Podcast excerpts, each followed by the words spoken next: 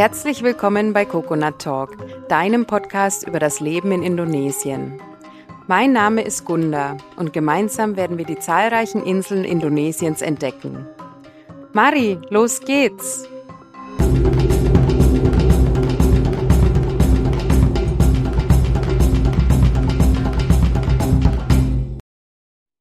Selamat datang, herzlich willkommen. Wir melden uns aus unserer Sommerpause zurück. Und zwar machen wir in der ersten Folge direkt weiter mit unserer Bali-Serie.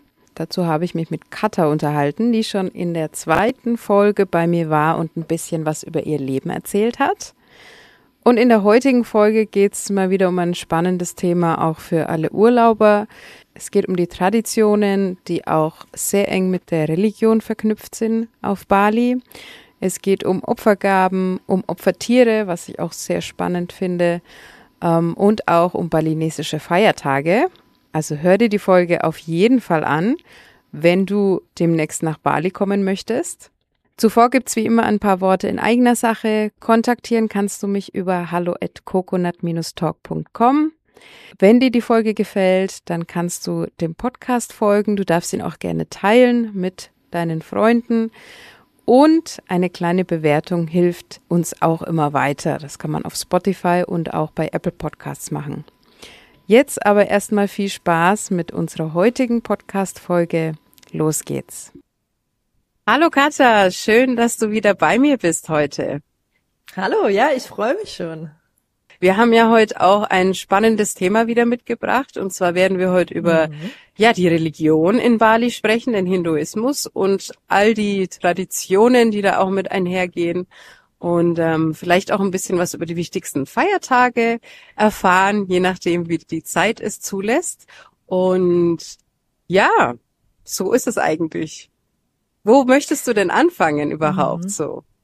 Was? Ja, Gute Frage, weil riesiges Thema, aber lass uns doch mal äh, in Anführungsstrichen ganz vorne anfangen, nämlich ähm, wenn wir von Religion und Tradition auf Bali sprechen, dann muss ich gleich dazu sagen, dass sich das eigentlich gar nicht trennen lässt. Also es muss zusammen erzählt und zusammen gedacht werden, weil ich finde, es geht ähm, fast nicht auseinander zu klamüsern zu sagen, das ist jetzt die Religion und das ist die Tradition, weil das ist so ineinander verwoben und geht ineinander über und färbt aufeinander ab, dass äh, es sich quasi nicht auseinanderhalten lässt. Also super gutes Beispiel ist ja okay, wir sind im Hinduismus auf Bali, ne?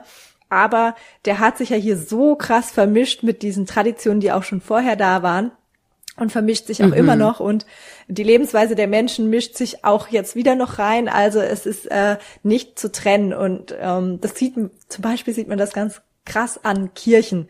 Wenn du mal ähm, in äh, eine Kirche gehst auf Bali, dann siehst du, dass die einfach ähm, quasi vom Stil her aussieht wie irgendwie ein Tempel oder so. Also es ist natürlich schon als Kirche zu erkennen, ähm, aber die Dekoration und es werden auch ähm, oft solche Blumenopfergaben oder so dort benutzt. Und auch die Menschen, wenn sie, also die, die, die christlichen Balinesen, jetzt vielleicht nicht, wenn sie von anderen Inseln kommen, aber wenn sie äh, Balinesen sind, ähm, tragen sie auch sehr, sehr, sehr ähnliche Outfits, wie die ähm, Hindus in den Tempel tragen. Also da sieht man einfach, es lässt sich nicht sagen, mhm. das ist jetzt die Tradition und das ist die Religion, sondern es wird komplett vermischt. Und ähm, der Hinduismus hier unterscheidet sich ja auch extrem stark vom Hinduismus in Indien. Ich kann dazu gar nicht so viel sagen zu den Unterschieden, weil ich den Hinduismus in Indien nicht kenne. Ich war noch nie in Indien und ich weiß aber zum Beispiel, wenn ich Sachen sehe oder wenn mir Leute aus Deutschland irgendwelche Artikel schicken über ja hier Hindu-Feiertag XY und ich habe einfach noch nie von dem gehört, weil der halt in Indien stattfindet und nicht hier. Ähm, ja, das ist das ist einfach äh, was ganz anderes. Dazu kann ich nicht so viel sagen. Ich kann aber natürlich viel dazu erzählen, wie sich das hier auf Bali so gestaltet. Und ähm, da muss ich auch ganz klar dazu sagen, dass es auch nochmal in jedem Dorf und in jeder Familie auch nochmal unterschiedlich sein kann. Es gibt schon Sachen, die mhm. ähnlich sind, aber es gibt auch dann wiederum Sachen, die eben im Sinne der Tradition anders gemacht werden im nächsten Dorf, wovon man irgendwie da fünf Kilometer weiter noch nie gehört hat. Ja, also das gibt's hier halt auch oft. Mhm. Wir leben jetzt hier in Sanur und mein Mann kommt aber eigentlich aus einem anderen Teil von Bali, äh, von Klungkung und ganz oft gibt's auch Sachen, Feiertage oder Sachen, die hier gemacht werden, Zeremonien auf der Straße. Und ich frage ihn dann, was ist das? Und er sagt, er weiß es einfach nicht, weil das machen wir in Klunkung nicht. Und ich so, okay. Also äh, okay. es ist wirklich ähm, sehr, sehr, sehr vielfältig und es gibt natürlich Überschneidungen, aber es gibt einfach auch riesige Unterschiede. Das heißt, ich würde selbst sagen, den balinesischen Hinduismus, die balinesische Tradition so an sich gibt's gar nicht in dieser äh, irgendwie in dieser Gleichförmigkeit. Also es ist sehr unterschiedlich. Ähm, mhm. Was aber eigentlich überall auf Gesamt Bali das Gleiche ist und was ich denke ich äh, auch auf Indonesien übertragen lässt, aber ich kann es halt von hier erzählen, ist so, dass das Dorf und die Familie sind so die obersten Instanzen. Also da kommst du nicht drum rum. ja. Du kannst dich da auch nicht rausziehen und du kannst dich da auch nicht dagegen stellen. Das äh, funktioniert einfach nicht. Also so Dorf und ähm, Familie haben einfach eine unglaubliche Macht und einen unglaublichen Einfluss. Und es ist auch doch sehr patriarchal geprägt. Also ähm, ja. die, die Dörfer hier, die Dorfgemeinschaften, das ist, kann man sich mehr so vorstellen wie vielleicht so ein, so ein, so ein Dorfviertel auch. Also Banja nennt sich das hier auf Bali. Das ist jetzt so quasi der Dorfrat, aber es ist dann auch nicht das gesamte Dorf, ne, sondern eben nur so ähm, ein paar Straßenzüge oder wie auch immer, die sich da so ähm, zusammenschließen ähm, die dann auch so eine Art Gemeindehalle haben und wo dann der Rat auch tagt und der Rat, der Banja Rat, das sind halt nur die verheirateten Männer aus dem aus diesem Dorf, also die da dazugehören und ähm, ja, da sieht man ja schon, also es ist halt, sagen wir mal so, in, in diesen Sachen, ich will jetzt nicht sagen, die Frauen haben da nichts zu sagen, weil die natürlich da auch reinwirken, aber es ist halt so repräsentativ, ist halt hier ähm, quasi der Mann steht. Äh, repräsentativ für die Familie da dann auch im, im Familienrat oder sitzt, sitzt, steht, wie auch immer. Und mhm. ähm, das ist, das ist, würde ich sagen, auf ganz Bali gleich. Und ähm, ja, egal um was es eigentlich geht, äh, du bist nicht alleine irgendwie befugt, in Anführungsstrichen, irgendwelche Entscheidungen da zu treffen. Also im Kleinen vielleicht schon, aber auch im Großen. Also ich habe da echt die wildesten Sachen erlebt, als es um unsere Hochzeit ging, dass irgendwelche Leute da ja. dann mit reingequatscht haben, äh, was für Opfergaben wir da brauchen und wie wir das zu machen haben und dies und das. Also Leute, die ich noch nie in meinem Leben gesehen habe, die auch mit meiner Familie nichts zu tun haben, also meiner balinesischen Familie nichts zu tun haben in dem Sinne, sondern halt irgendwelche Oberhäupter oder noch nicht mal, aber halt irgendwelche Leute, die meinen, sie haben da was zu sagen, ähm, sind ähm, die einem das Leben auch ganz schön schwer machen können und ähm, ja, ja, man sich ja. einfach nicht dagegen stellen kann. So es ist eine Macht, die ähm, ich unglaublich auch unterschätzt habe vorher, weil ich immer, ja, ich, ich habe echt eine lockere Familie hier. Also die, die Kernfamilie meines Mannes, die, die sind sehr, sehr offen und liberal und tolerant und, und alles. Und ähm, ich komme wunderbar mit denen klar und äh, die lassen uns das auch alles so machen, wie wir das wollen. Aber auch die haben quasi nicht unbegrenzt quasi die Möglichkeit, sich, sich gegen alles zu stellen. Ähm, auch so was Druck aus der größeren Familie angeht. Also es gibt da halt auch einfach dann ähm, Menschen, die da irgendwie bei verschiedenen Sachen eine Meinung haben oder mitsprechen wollen. Ähm, die halt nicht zur Kernfamilie, also Kernfamilie sage ich jetzt Eltern und Geschwister, ne, so die, die wirklich mhm. was zu tun haben, äh, sondern die von, ja, irgendwelche Onkels, Cousins, so, da ist mir die Verwand der Verwandtschaftsgrad auch nicht immer 100 Prozent klar, aber die dann halt aus irgendwelchen ja. Gründen da irgendwie was zu sagen haben, die mir auch nicht so ganz klar sind und wo man halt äh, einen absoluten Bruch provozieren würde, wenn man sich jetzt da richtig dagegen stellt. Und das ist natürlich hier ähm, ist die Familie die die Versorgungsgrundlage. Ne? Also soziale Leistungen und so weiter gibt's ja nicht wirklich viel. Das heißt, du bist ja auch darauf angewiesen, dass die Familie ähm, sich gegenseitig unterstützt und das, das machen auch immer alle. Ne? Wenn es da was ähm, zu organisieren gibt, dann sind auch alle da und helfen und, und arbeiten mit. Und ähm, ich meine, jetzt gerade nochmal das Beispiel zur Hochzeit, da kamen dann auch wirklich drei Tage vorher alle und haben das komplette Haus dekoriert, die ganzen Zelte und Sachen hingestellt und sowas. Also ähm, mhm.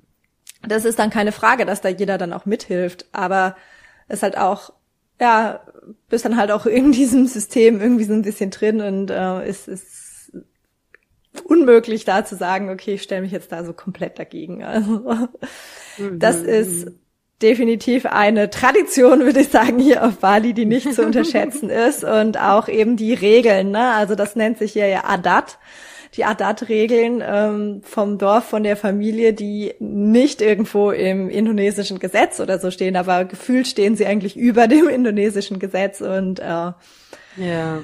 Ja, hat hat äh, man sich auch daran zu halten und ja. ähm, das ist interessant, ja. aber jetzt unterbreche ich dich kurz, ja, weil allgemein das mit der Familie ist, ähm, das ist ein indonesisches Ding, würde ich jetzt sagen. Mhm. Also ja, egal bestimmt. auf welcher Insel man ist, ähm, die Familie hat so eine krasse Einflussnahme auf die einzelne Person oder auf das Leben der Person, egal wie alt die Person ja auch ist. Das ist für uns immer so total wow.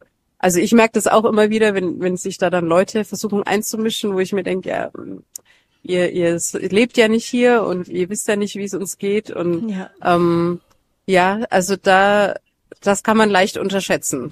Ja, da gebe ich dir recht. Definitiv. Vor allem, weil wir ja doch sehr selbstständig erzogen mhm. werden mhm. bei uns daheim, mhm. ja? Ähm, ja. Und auch vieles irgendwie, ja, gewisse Dinge einfach selber entscheiden, wenn wir auf eigenen ja. Beinen stehen können. Ja, ja. ja.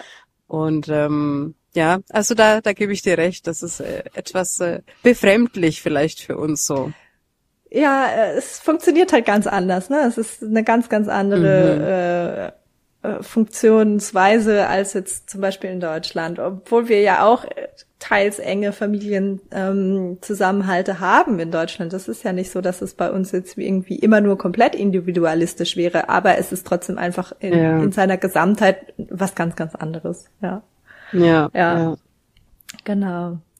Ja, das quasi so ein bisschen zur Tradition des Dorfes und zur Familie und ähm, vielleicht eher nochmal wieder ein bisschen Richtung Religion zu kommen. Ähm, die verwebt sich da natürlich ganz, ganz stark rein. Und ähm, was du sicherlich ja schon gesehen hast, was wir auch in der äh, ein bisschen schon angeschnitten hatten in der Folge zuvor mit den Do's und Don'ts im Tempel und so ist natürlich die die Opfergaben, ne? Und das ist so klar, würde ich sagen, eine der großen religiösen Traditionen ähm, mhm. hier, die natürlich auch ganz ganz wichtig ist und auch im Straßenbild immer zu sehen ist und ähm, da gibt's aber auch Unterschiede, ne? In den einzelnen Familien, in den einzelnen Dörfern wird das nochmal irgendwie ein bisschen anders gemacht oder die, ähm, die einen packen da noch ähm, was anderes drauf auf die Opfergaben oder wie auch immer. Aber ähm, sie werden auf jeden Fall überall gemacht. Das ist definitiv eine Gemeinsamkeit und ähm, bestehen eben immer aus so einem Geflecht mit Blumenblüten und auch eben häufig kleinen Süßigkeiten oder Zigaretten, Kaffee und Schnaps und so weiter. Und wie wir ja beim letzten auch schon so ein bisschen in der anderen Folge so ein bisschen drauf eingegangen sind, ist, dass ähm, die Opfergaben nicht nur für die Götter sind, sondern eben auch für die Dämonen und für die wilden irgendwie Geister, die die so die so geben könnte und so weiter. Also es wird da immer äh, hier im balinesischen Hinduismus an alle gedacht. Also es äh, gibt nicht mhm. nur die Huldigung für die Opfer, äh, für die Opfer, für die Götter. es gibt nicht nur die Huldigung für die Götter, sondern ähm, eben auch für die Dämonen. Ne? Das ist einfach so ein bisschen was, was hier, denke ich, auch dem Ganzen so ein bisschen innewohnt. Ja, diese in Anführungsstrichen Balance, wo es immer ein bisschen schwierig ist zu erkennen, ja. wo ist denn da die Balance. Aber ich habe mit der Zeit festgestellt, die Balance äh, liegt darin, dass es zwischen den Extremen schwankt. Also es schwankt von extrem schlecht zu extrem gut oder so. Also Balance ist hier auf Bali nicht. Wir halten uns permanent in der Mitte auf und sind so oh, mäßig voll ausgeglichen, sondern wir schwanken zwischen extremen Polen hin und her und ähm, das okay. ist quasi die Balance. So, ja, genau. In diesen, in diesem Hin und Her schwanken äh, finden wir die Ausgeglichenheit. Okay, also interessant. Ist, ja, ja, also es ist, ähm, ich vergleiche das immer so mit so einer Amplitude. Ne? Also das Leben in Deutschland, mhm. das, das schwingt so ein ganz bisschen über und unter dem Nullpunkt. So ein kleines, so die, die Ausschläge sind so nicht so hoch ins Positive, aber auch nicht so niedrig ins Negative. Und hier auf Bali habe ich das Gefühl, es, es schwankt einfach extrem. Also mhm. die guten Sachen sind richtig cool und toll und wirklich schön und, und, und es geht so richtig hoch und die schlechten Sachen, die negativen Sachen ähm, gehen aber auch so richtig runter. Ne? Die sind dann so richtig scheiße und äh, mhm. dazwischen schwankt es okay. und da gibt's dann auch eine Balance. Und das spiegelt sich auch in der, in der Religion und den Traditionen wieder. Also eben, es ist nicht irgendwie, äh, das Gute gewinnt immer am Ende und das Böse ist für, für ewig besiegt oder so. Das gibt's hier nicht, auch in den Geschichten und ähm, in den Mythen nicht. Ne? Also das, das Gute triumphiert zwar immer wieder, aber das Böse kommt immer wieder hervor und das muss auch so sein. Also ist ähm, na auch so Yin und Yang mäßig. Ähm, es gibt einfach die beiden Seiten. Deswegen auch Opfergaben für Götter und Dämonen. Das sind beide wichtig und die brauchen wir, um die Welt quasi im Gleichgewicht zu halten. Sonst würden wir auf eine Seite kippen. Also so kann man ja, sich das ja. ganz gut vorstellen. Ja, ja und macht Sinn. Äh, ja. Mhm. Musste ich aber auch mhm. erst mal erkennen. Also am Anfang dachte ich ja immer so, ach Bali, so ja, Om, Namaste und so, ja, von wegen. ja, ja. das äh, spiegelt auch schon die Religion nicht wider. Also das, das ist, äh, ist, glaube ich, immer so ein bisschen ähm, das Vorurteil, das wäre so friedlich, die Religion vielleicht so, Hinduismus. Aber mhm. ganz ehrlich, auch wenn man sich mal die Mythen anschaut und so, das ist schon auch, äh, kann schon auch ganz schön brutal sein, was, was auch in den Mythen vorkommt und so weiter. Ja, und ja. ähm, ja, es ist auch äh, das eben, wie ich, wie ich vorhin schon gesagt habe, ich kann nicht so den Vergleich zum indischen Hinduismus anstellen, weil äh, mir da einfach die Erfahrung fehlt. Ähm, und der balinesische Hinduismus ist ja auch sehr geprägt vom Buddhismus, also es ist ja irgendwie mehr so eine Mischform auch. Es ähm, spielt ja sehr, sehr viel rein und ähm, das ganze Leben ist einfach durchzogen von, von Religionen und von ähm, Traditionen und das geht eigentlich schon vor der Geburt los ähm, mit Zeremonien und Sachen, die, die gemacht werden. Und das endet auch nicht mit dem Tod. Also es geht dann auch noch danach weiter. Also auch wenn Menschen schon gestorben sind, gibt's noch weiter ähm, Zeremonien, die gemacht werden und äh, die sich da auch irgendwie ähm, ja widerspiegeln in diesem Kreislauf. Ne? Also äh, gibt ja auch den Glauben an die Wiedergeburt. Also das ist hier ganz mhm. fest verankert. Und da ist es dann natürlich auch wichtig, nach dem Tod dann noch, äh, dass die Familie noch weiter auch Zeremonien dann macht, die da auch teils noch sehr, sehr aufwendig und sehr teuer sind, ähm, äh, aber die eben als sehr, sehr wichtig angesehen werden. Weil es mhm. nicht mit dem Tod endet. Ja, es geht dann wieder weiter. Und äh, ja. das ist, glaube ich, schon so wirklich ein, ein großer Punkt hier. Ja. Weißt du da mehr dazu zu dem Thema Wiedergeburt? Wie, ob man da dann als Mensch auf jeden Fall wiederkommt oder gibt's da irgendwie so bestimmte, so eine bestimmte Order irgendwie auch mit Tieren oder ich weiß ich nicht. Also mhm. wie ist es denn? Gibt's da irgendwas dazu? Äh, da kann ich tatsächlich dir nur das erzählen, was ich halt so aufgeschnappt habe. Also ich habe dazu nie mhm. irgendwas gelesen oder sowas, aber ähm, deine Seele wird quasi wiedergeboren und ähm, aber auch nur eventuell, also mein Wissen ist wirklich beschränkt, äh, kann aber auch als alles Mögliche sein. Also ist nicht zwingend ein Mensch. Okay. Das kommt auch auf dein Karma drauf an. Ne? Karma ist hier ja, ja auch so ein ja. so ein Riesending. Also es gibt zwei verschiedene Karma-Sorten, quasi so wie es bisher erlebt und verstanden habe. Also es gibt dieses Instant Karma, ne, was dich gleich ereilt so und mhm. es gibt quasi das, was du so über dein Leben ansammelst und was sich dann hinterher erst um, ähm, zeigt, so wie wie es für dich gelaufen und ähm, äh, sich dann quasi so ein bisschen aufrechnet, als was du wiedergeboren wirst. Und es gibt auch schon die Vorstellung, dass du irgendwann ähm, zu den Göttern übergehst. Also du wirst nicht auf ewig okay. wiedergeboren und es ist natürlich schon, es ist das Ziel, quasi so gut zu leben, dass du dann nicht mehr wieder geboren wirst, sondern ähm, in die Sphäre, ich weiß nicht, vielleicht würde man das, also Nirvana nennt man das hier nicht, aber so äh, ist vielleicht diese Vorstellung wahrscheinlich ähnlich, dass, dass du dann endgültig in, in den Kreis der Götter aufgenommen wirst und nicht mehr mhm. diesen Wiedergeburtskreislauf durchläufst. Also den durchläufst du eigentlich nur, solange bis bis es quasi gut genug war.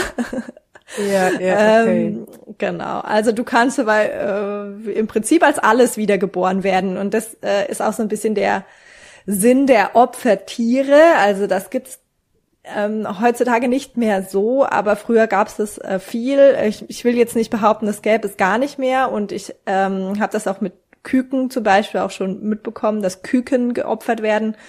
In anderen Teilen Balis werden wohl auch Hunde und Katzen teils noch geopfert. Das habe ich persönlich noch nicht mitbekommen, aber es wurde mir schon gesagt, dass es wohl vorkommt. Ich, deswegen will ich nicht sagen, es gibt es nicht.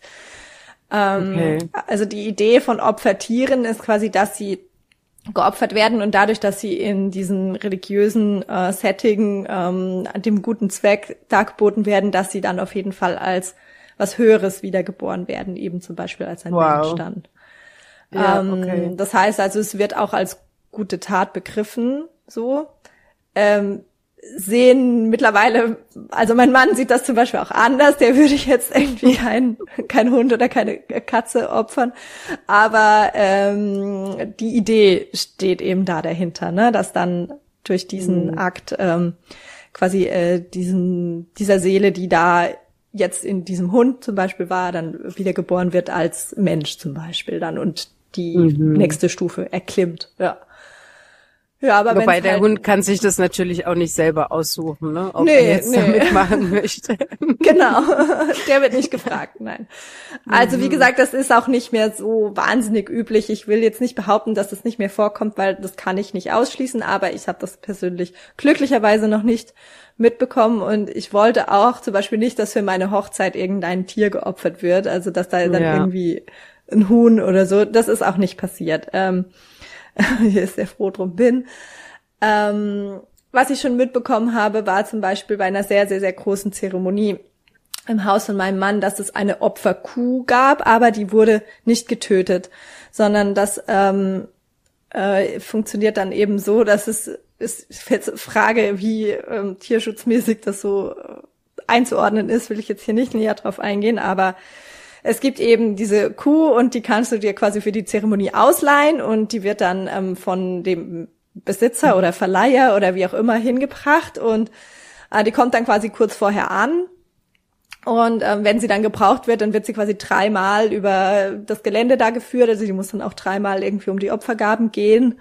Und ähm, dann, dann geht sie wieder, also dann wird sie wieder ähm, nach Hause gefahren, so. Äh, Früher okay. in den alten Zeiten, denke ich, wurde sie dann eben auch getötet. Ne? Und das ist dann eben heutzutage. Ja. Dann äh, findet man auch andere Wege oder es gibt auch äh, Zeremonien, wo ähm, Schildkröten eine große Rolle spielen, ähm, die früher dann eben auch getötet wurden, was jetzt aber auch nicht mehr erlaubt ist, einfach vom Gesetz her. Und mhm. äh, ich denke, mit der Kuh, jetzt wird es wahrscheinlich zu teuer sein, ähm, eine ganze Kuh zu kaufen und, und die zu schlachten, ne, wenn man andere Möglichkeiten hat.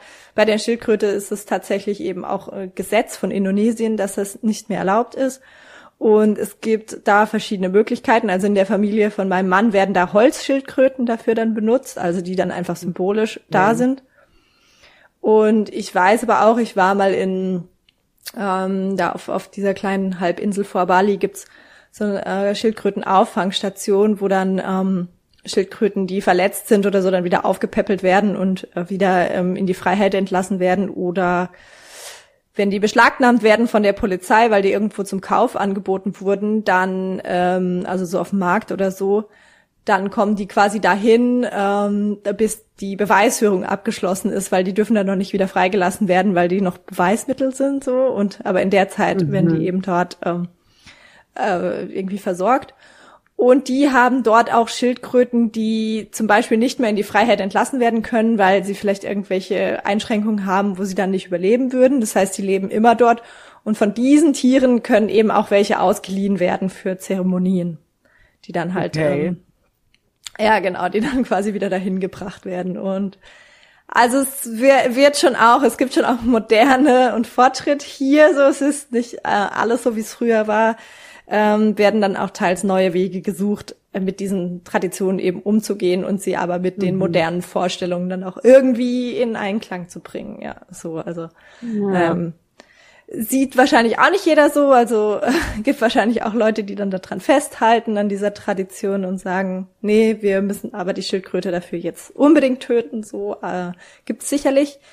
Aber ich würde mal sagen, die Mehrheit ähm, ist an dem schon aufgeschlossen zu sagen, okay, wir machen es halt heutzutage anders und schauen, wie können wir es, ähm, wie, wie können wir irgendwie vereinen. So und finde jetzt so die ja. Idee in der Familie von meinem Mann, dass es einfach Holzschildkröten dann gibt bei der ähm, Zeremonie eigentlich eine ganz gute Idee.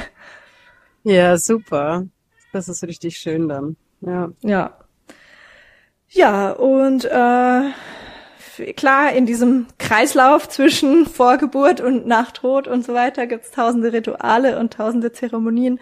Und ganz oft ist es auch so, dass keiner so richtig weiß, was da eigentlich genau passiert und für was jetzt genau was steht. Also äh, ich habe dann auch am Anfang oft gefragt, ja, warum machen wir jetzt das so und warum ist das jetzt so? Und ähm, habe dann festgestellt, dass es die meisten nicht unbedingt wissen und nicht so erklären können, sondern das mhm. wird halt einfach schon immer so gemacht irgendwie und dann führen wir das halt so fort und was ungefähr die Bedeutung ist, äh, wissen sie dann vielleicht noch, aber was jetzt so genau die einzelnen Bestandteile sind, da es gibt auch einfach so unglaublich viele. Also ich glaube, es ist wirklich schwierig, das auch alles zu wissen. Und die Priester wissen das dann natürlich, die lernen das ne, äh, in, in ihrer Priesterschulenausbildung und so, aber ähm, sag mal, die normalen Menschen wissen es nicht unbedingt.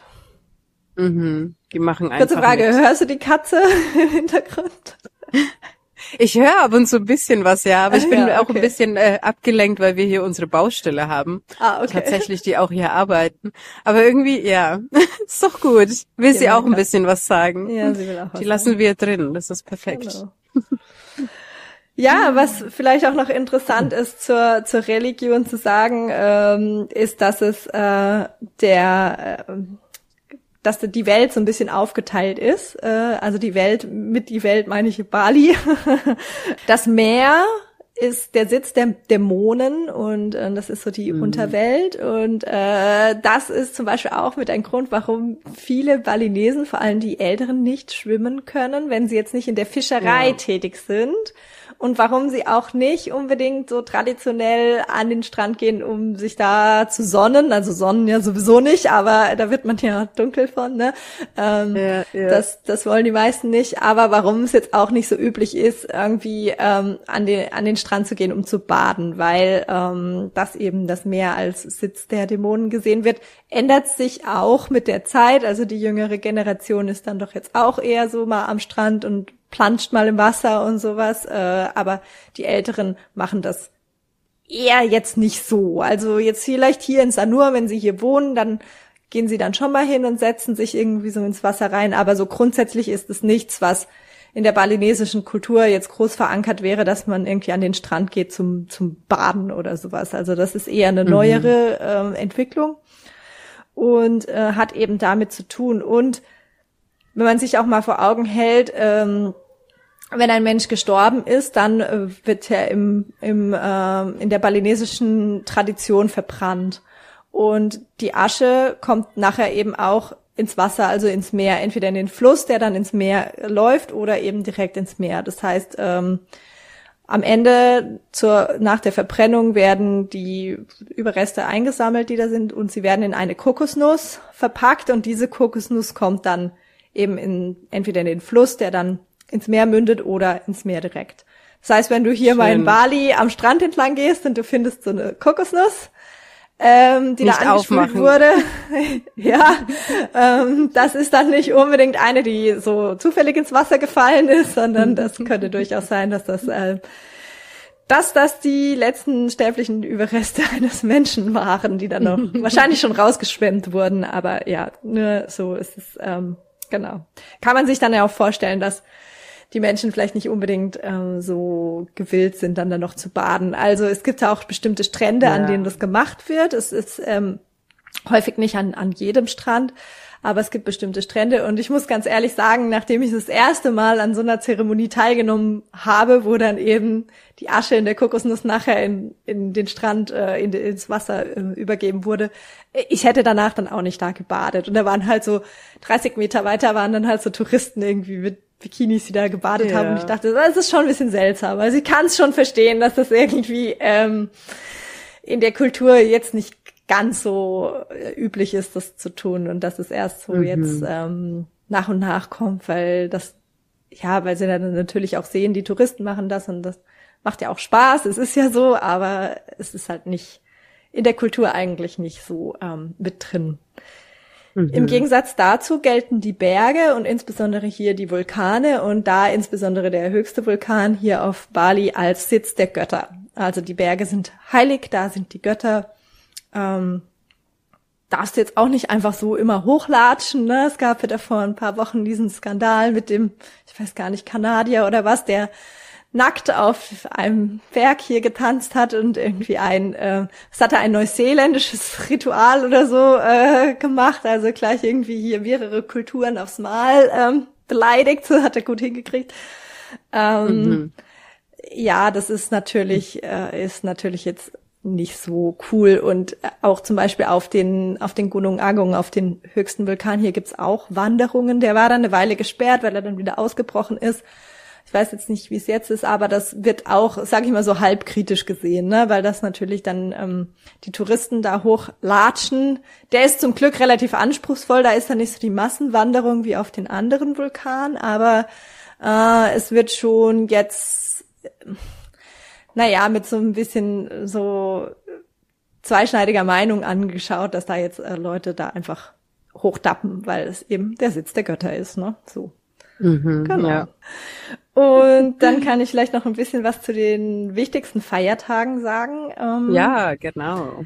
Genau, da ist wichtig zu verstehen, was mir ganz lange sehr, sehr schwer gefallen ist, dass es auf Bali zwei verschiedene Kalender gibt, die die Feiertage äh, bestimmen, beziehungsweise wenn man eigentlich ganz äh, streng nimmt, gibt sogar drei verschiedene, weil äh, der internationale, den wir auch benutzen in Deutschland, äh, den gibt's hier natürlich auch. Und da werden natürlich auch Feiertage dran bestimmt, zum Beispiel die staatlichen, ne? also ähm, was ich, 17. August oder so, das ist natürlich nach unserem internationalen Kalender bestimmt. Und es gibt aber auch zwei traditionelle Kalender und äh, da gibt's einen, der ist irgendwie super kompliziert.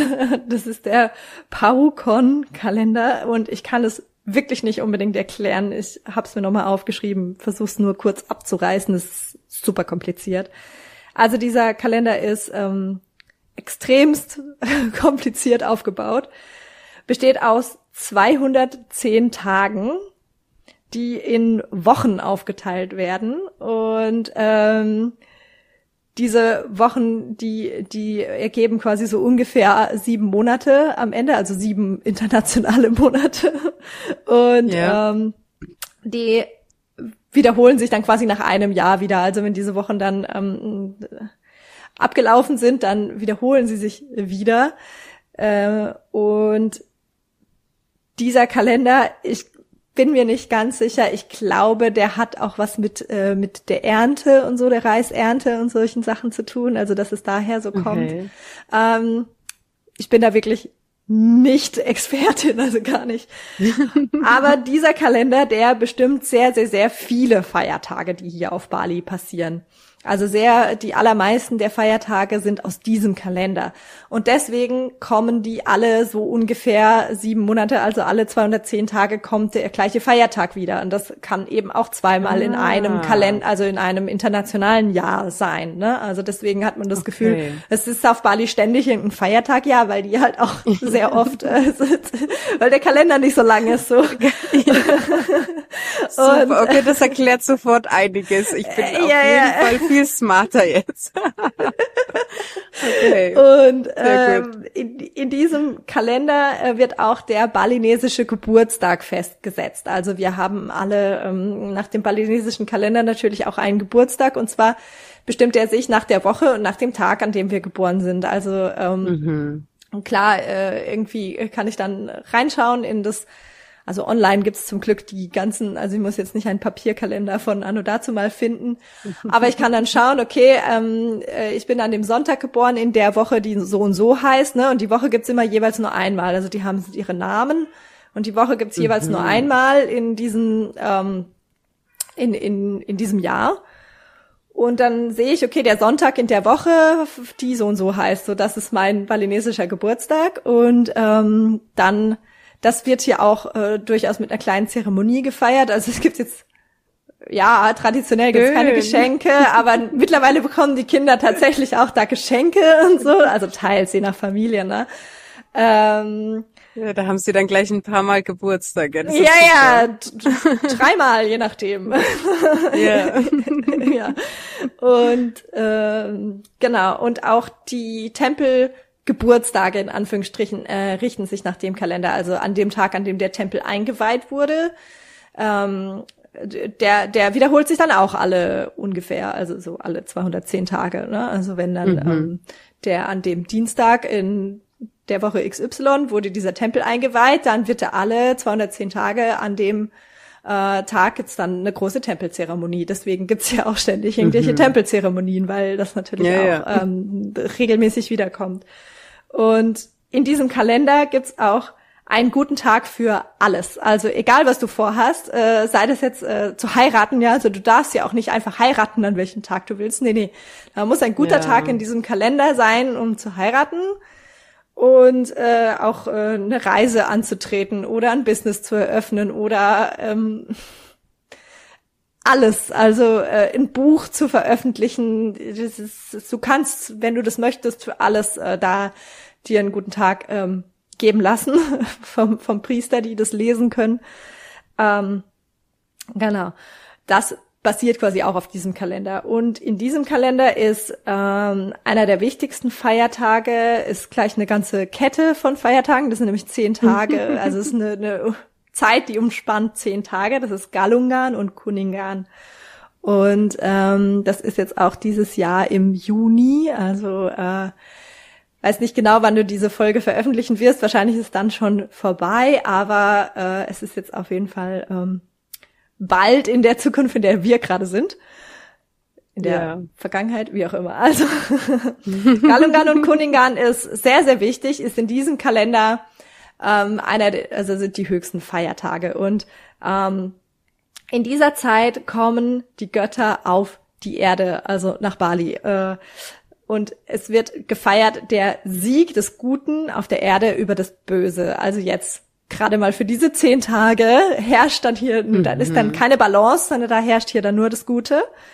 Und äh, eben an Galungan kommen die Götter auf die Erde und da werden sie begrüßt mit, äh, mit der Zeremonie und ähm, wird eben auch der, der Sieg gefeiert des Guten.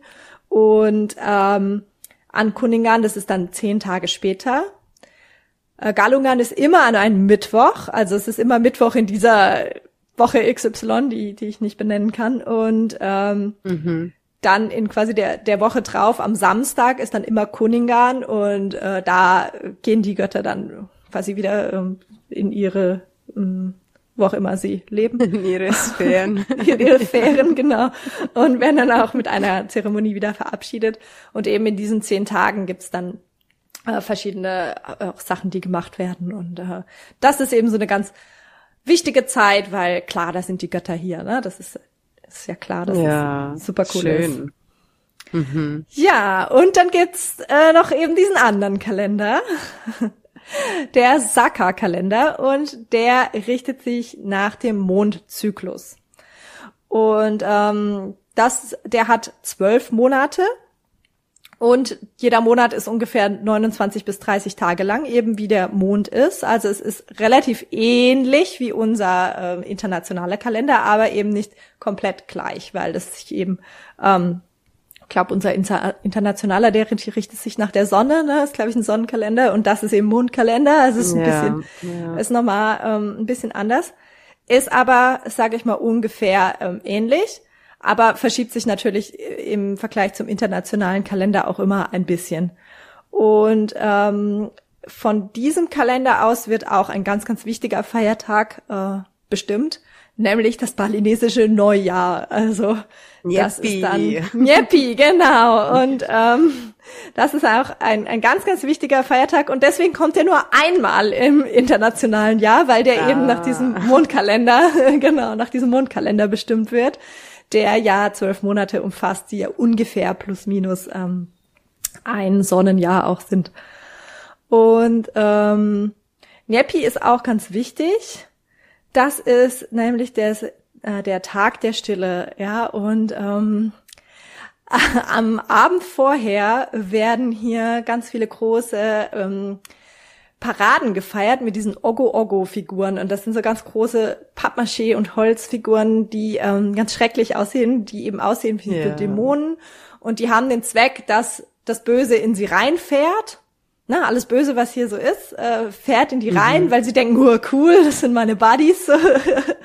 und dann und sie werden dann im Anschluss in dieser Zeremonie eigentlich traditionell werden sie verbrannt. Ähm, wird mhm. heute jetzt auch meistens nur noch symbolisch mit Feuerwerk oder so gemacht, weil die herzustellen ziemlich teuer ist und sie werden dann meistens auch die Bestandteile im nächsten Jahr nochmal wiederverwendet. Ähm, ist aber ein riesengroßes Spektakel. Also wer das Glück hat, zu der Zeit auf Bali zu sein, äh, bleibt hier, wirklich schaut euch das an, fahrt nicht irgendwie auf andere Inseln in der Zeit oder so. Ich weiß, manchmal haben Touristen irgendwie so diesen, diesen Drang in der Zeit wegzufahren, weil Nyepi, das erkläre ich gleich, äh, ist eben Tag der Stille. Ähm, da denken manche, das ist ein verlorener Urlaubstag, aber ich kann nur wirklich allen ans Herz legen, das einmal mitzumachen, weil das ist wunder wunderschön und, und, und super cool und das erlebt man sonst wirklich nirgends auf der Welt. Genau, also mhm. nachdem dann ähm, diese Ogo-Ogo schrecklichen Monsterfiguren alles eingefangen haben und es wurde verbrannt, dann sind sie quasi erstmal weg. Ja, die, die ganzen bösen Dämonen und alles sind dann erstmal weg. Und dann folgt am nächsten Tag eben das Neujahr. Und das Neujahr ist dann der Tag der Stille. Wir bleiben alle zu Hause, was in dem Sinne bedeutet, wir dürfen auch in unseren Garten und so, aber wir dürfen nicht auf die Straße raus. Und wir dürfen mhm. kein Licht machen, äh, kein Feuer anzünden, also wir sollen dann auch nicht irgendwie groß kochen oder so. Wir müssen ganz, ganz leise sein, keine Musik, keine lauten Gespräche. Ähm, und der Sinn davon ist, dass Bali unbewohnt erscheinen soll. Also es soll so sein, als ob hier gar niemand wäre und alle bösen Dämonen und Geister, die dann ja versuchen zurückzukommen, die fliegen dann weiter, weil sie denken, da ist ja gar keiner, da muss ich ja nicht hin, so. Ja, so dass wir quasi das das neue Jahr mit so einem Reset beginnen und sagen, okay, und danach, da, dann geht's dann wieder los, aber so für einen Tag ist so volle Reinigung, ne? Und ähm, traditionell wird dann eigentlich auch gefastet und eben geschwiegen und ähm, vielleicht den ganzen Tag meditiert oder so. Äh, ich, ich weiß es nicht, vielleicht machen das noch Leute, das kann sein, aber also bei uns ist es meistens so eine Art, das so ein bisschen aus in so eine Essorgie mit ganz vielen Snacks und so, weil wir ja nicht kochen sollen und ähm, aber man soll eben auch nicht so Entertainment, also du sollst jetzt nicht äh, irgendwie groß halt ähm, dich entertainen, aber was, was wir dann, also mein Mann und ich meistens machen, ist, wir unterhalten uns leise oder wir lesen ähm, auch sehr viel. Und mhm. es soll eben kein künstliches Licht angemacht werden. Also wenn es dann dunkel wird, ist dann halt auch wirklich stockfinster. Also auch die Straßenlaternen, alles wird komplett ausgeschaltet. Toll. Normalerweise ja. wird auch das Internet ausgeschaltet an dem Tag. Ähm, mhm. Auch im Fernsehen läuft dann nichts, also es ist dann einfach irgendwie schwarz oder kommt halt irgendwie so ein Standbild oder so. Ähm, hat sich in den letzten Jahren auch ein bisschen aufgeweicht teilweise, aber eben im Großen und Ganzen wird dann auch von der traditionellen Polizei auf der Straße auch patrouilliert und geguckt, dass eben auch niemand rausgeht. Und wurden hier auch schon Touristen, die sich nicht daran gehalten haben, wirklich in Ketten abgeführt. Ne? Also es gab wow. da mal von, von paar, ja, ja, es gab da mal vor ein paar Jahren so einen, der meinte, er muss unbedingt joggen gehen.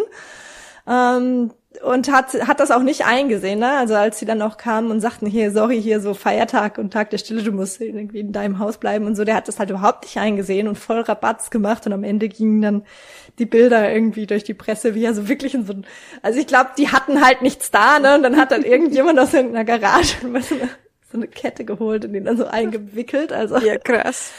ähm, aber es ist eine tolle Erfahrung, weil es ist wirklich komplett still. Also es ist ganz, ganz ruhig. Auch die Tiere sind ganz ruhig an dem Tag. Mhm. Ähm, es fahren keine, ne, es fährt nichts auf der Straße. Es ist komplett, wirklich komplett still.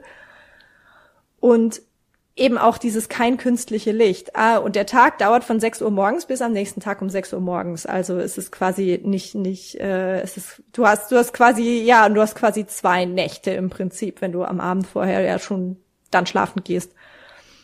Und mhm. es ist wirklich Spannend. total für mich so total der Reset Day und ähm, richtig, richtig entspannt. Und ich finde, wir brauchen das viel öfter. Und jedes Jahr wirklich, wenn wir Njepi äh, am nächsten Tag, wenn es dann wieder losgeht, sind wir alle wie so, oh, jetzt geht's wieder los, was für ein Stress und so, oh, wir bräuchten eigentlich einmal im Monat Njepi und sowas. Also es ist, es ist so entspannend und so, ähm, bringt einen so runter. Wer die Chance dazu hat, macht das mal mit und geht dann auch in irgendwie, holt euch eine private Villa oder irgendwas und geht nicht in irgendein Hotel, die so ein Njepi-Paket anbieten, weil die dann halt doch ähm, ja, die verdunkeln dann halt die Scheiben, also dunkeln die Scheiben ab, so dass du drin halt doch Licht anmachen kannst und so. Und das nimmt, finde ich, voll was weg von der Erfahrung. Also ich würde mir da, glaube ich, eher entweder in so ein kleines Homestay gehen, wo, wo du halt ähm, nicht so ein spezielles Programm hast für Touristen oder selber irgendwie eine kleine Villa oder so mieten und das wirklich mitmachen, weil das ist, es ist einfach unglaublich, die Erfahrung. Kann ich nur empfehlen.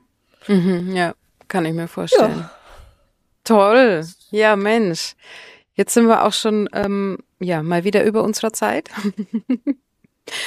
Aber du hast uns einen richtig, richtig guten Einblick gegeben in die Traditionen und die Feiertage und ja, Opfertiere auch, fand ich jetzt ganz interessant. Mhm. Und ja, dann würde ich sagen, wir schließen die Folge erstmal ab mhm. und hören dich ja nochmal in unserer Bali-Serie. Definitiv. Ich freue mich dann schon auf unser nächstes Gespräch und danke dir für deine Zeit. Gerne. Bis zum nächsten Mal. Ich freue mich. Tschüss. Ciao. Wenn du auch nach Indonesien auswandern möchtest, um dir deinen Lebenstraum zu erfüllen, dann habe ich jetzt was ganz Besonderes für dich. Ich habe meine Erfahrungen und mein Wissen in einem kompakten Paket zusammengefasst, damit auch du bestmöglich davon profitieren kannst. In unserem Auswanderguide Leben in Indonesien findest du alle relevanten Infos, praktische Checklisten hilfreiche Links, Dokumente zum Download und Zutritt zu unserer exklusiven WhatsApp-Gruppe. Den Link zum Guide findest du in den Shownotes dieser Folge. Wenn du außerdem schon immer mal Bahasa Indonesia lernen wolltest, kann ich dir den Indo Junkie Crash Kurs empfehlen. Mit dem Gutscheincode COCONUT10 bekommst du 10% Rabatt auf den Kurs und dieser Podcast eine kleine Unterstützung. Auf coconut-talk.com findest du alle Folgen auch in schriftlicher Form. Und alle Links findest du außerdem auch in den Shownotes dieser Folge. Das war Coconut Talk, dein Podcast über das Leben in Indonesien. Wenn dir diese Folge gefallen hat, klicke auf Folgen oder hinterlass mir eine 5-Sterne-Bewertung bei Spotify oder iTunes. Dankeschön. Bis zum nächsten Mal. Sampai Jumpa.